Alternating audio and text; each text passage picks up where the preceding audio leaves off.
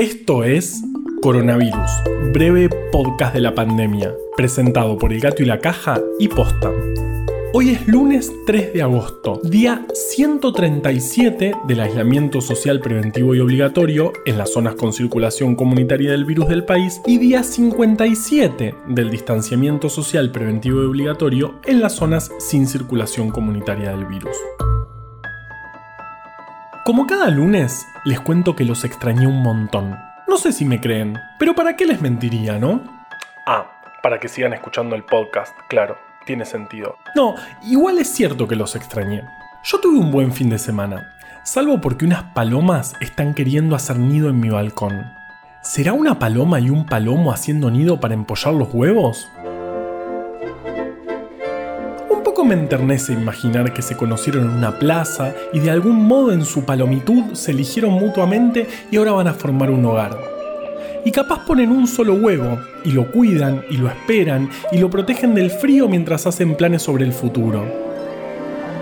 Viajar a Plaza de Mayo, hacer caca sobre un Mercedes-Benz, esas cosas que les gustan a las palomas. Hasta que un día el huevo se raja, asoma una cabeza, nace el pequeño, y seguro se llama Juan, Juan Palomino. Oh. No, no, el comportamiento de las aves es muy espectacular, pero no sé si tengo ganas de presenciarlo en mi balcón.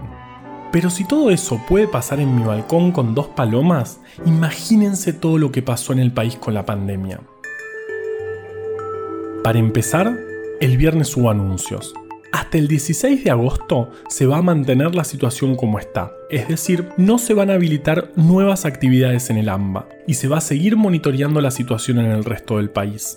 También se amplió la definición de caso sospechoso, agregando dolor de cabeza, vómitos y diarrea como síntomas.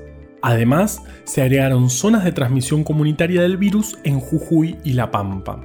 Por otro lado, a partir de la capacidad del sistema de salud de cada lugar y la circulación del virus que tienen, Río Grande, Río Gallegos, Santa Rosa y Jujuy pasaron de distanciamiento social preventivo y obligatorio a aislamiento social preventivo y obligatorio. En sentido inverso, dado que pudieron, al menos por ahora, controlar la situación, resistencia y gran resistencia pasaron de ASPO a DISPO. Como ven, la situación es fluctuante porque la circulación del virus es fluctuante y depende en gran medida de cuánto nos cuidemos. En el mismo decreto que dispuso esto que les cuento, también se prohibieron las reuniones sociales y familiares en todo el país, dado que, a partir de la investigación epidemiológica, surge que son uno de los principales focos de contagios. Esta seguramente sea una medida muy antipática y que despierte mucha reacción negativa. Es comprensible. Hasta yo extraño los domingos en familia con mi tío Héctor Pascual. Pero ¿qué quieren que les diga? La pandemia sigue ahí y hasta que no exista una vacuna, yo les voy a seguir pidiendo que se cuiden y que cuiden a los que los rodean. ¿Vieron que pasó de todo? Todavía ni dijimos los números. Desde la última vez que hablamos, el viernes se confirmaron 5.929, el sábado 5.241 y ayer 5.376 casos. De esos, el 88% está en el AMBA. Ese porcentaje bajó un poquito, pero no gracias a que hay menos casos, sino a que se están viendo más casos en el resto del país.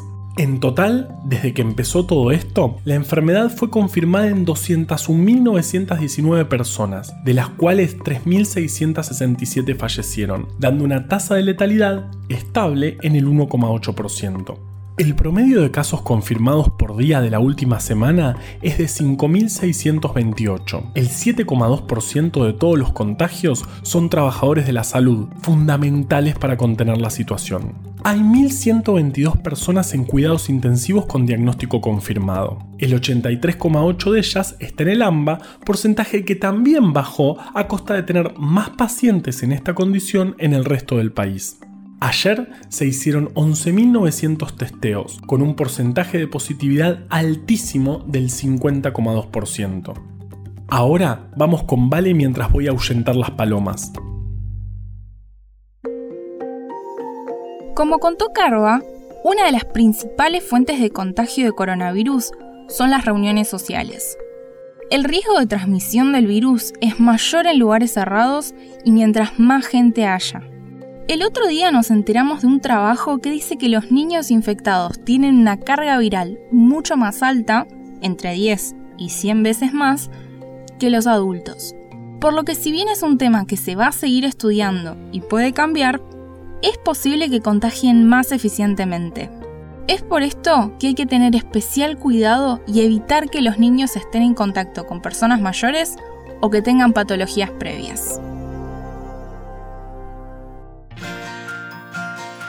No me atreví a ahuyentar las palomas. Me quedé pensando en el pequeño Juan y se me partió el corazón. Pero tampoco quiero tenerlas en el balcón, así que decidí que lo mejor era estudiar su comportamiento social para ver si las puedo convencer por las buenas.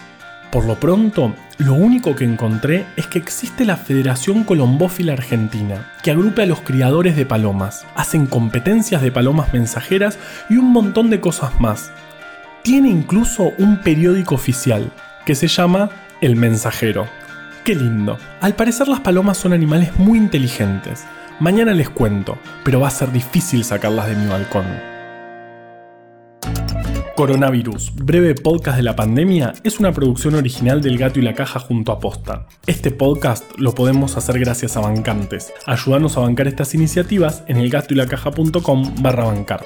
Si querés leer historias increíbles, conseguí Breve Atlas Anecdótico de la Ciencia en elgatoylacaja.com barra tienda.